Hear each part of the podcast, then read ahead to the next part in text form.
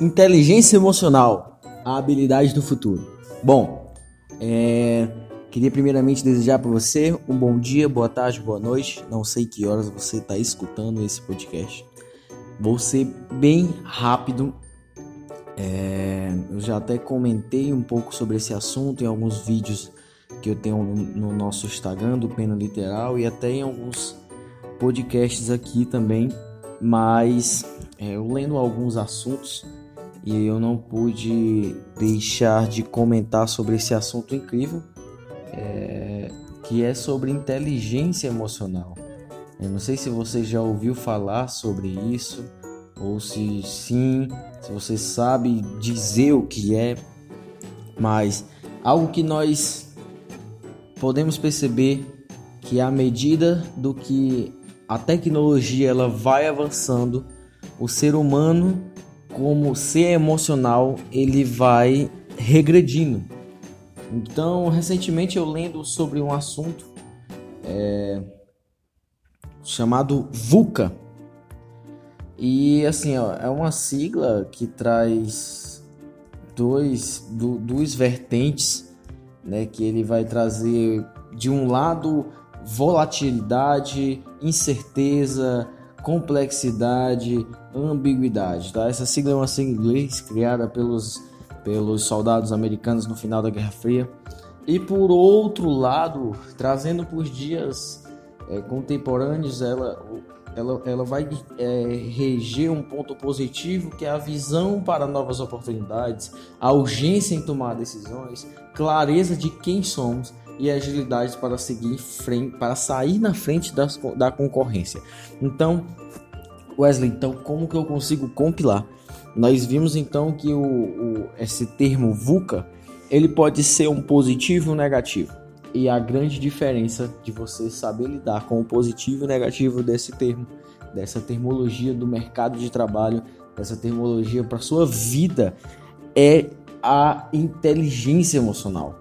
O Augusto Cury, em seu livro é, Ansiedade a Síndrome do Pensamento Acelerado, ele traz é, esse, esse, esse assunto da inteligência emocional como o que é, né? o coeficiente emocional, que enquanto o QI ele vai medir a tua capacidade intelectual o que é, ele vai medir o teu coeficiente emocional, a tua capacidade de resiliência, a tua capacidade emocional de lidar com conflitos, de lidar com N situações que eu posso considerar que são diversas, atípicas, né? Então nós temos que aprender um pouco mais. E olha que bacana, é, eu queria trazer algumas dicas para você.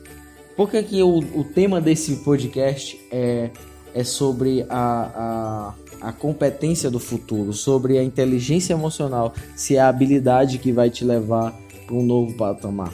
É que em tempos de tanta tecnologia, o ser humano ele está se tornando cada vez mais. Isso eu não estou generalizando, mas é uma tendência, né? De tudo ser mais rápido, de tudo ser mais imediato, de tudo ser mais é, eficiente. Então você vai lidar com situações, é, seja no trabalho, seja no relacionamento, seja nos seus estudos, que a busca pela praticidade vai fazer com que você atropele, é, com que você busque, na verdade, não, eu, eu retiro esse termo atropele, mas com que você busque, na verdade, é, caminhos que te levem ao teu resultado mais rápido.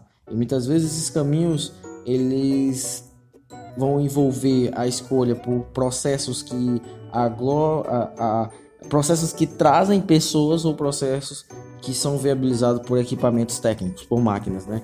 Então, para o seu trabalho, adote tecnologias exponenciais. O mundo é digital, tempo e velocidade são essenciais. Então, uma forma de você conciliar o seu coeficiente emocional é você entender que você precisa se reciclar.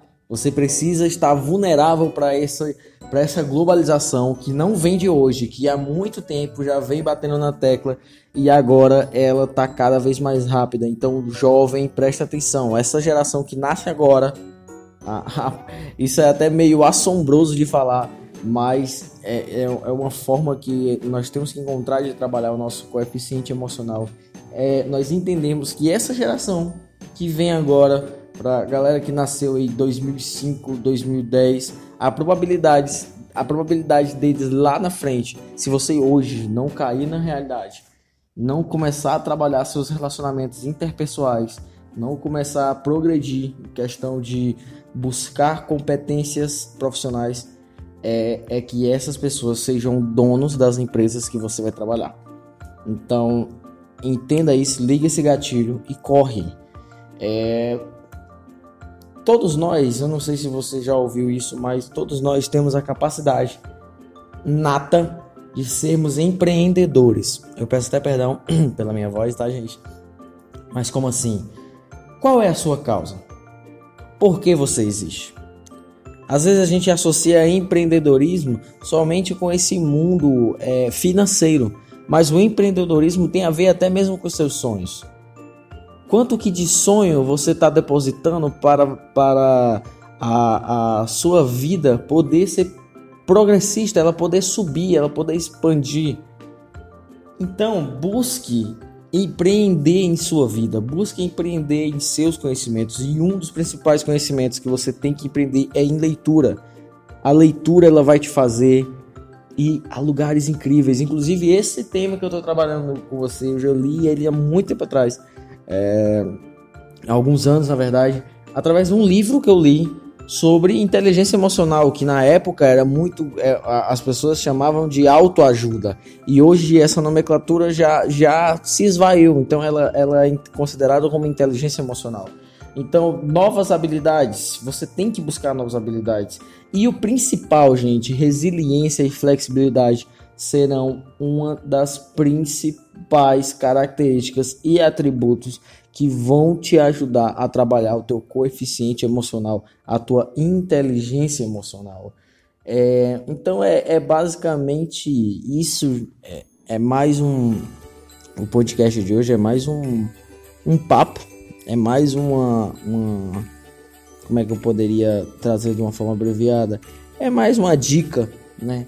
Sobre o que vai te diferenciar das máquinas, o que vai te trazer o que vai às vezes fazer com que você não tome decisões precipitadas, o que vai fazer com que você consiga.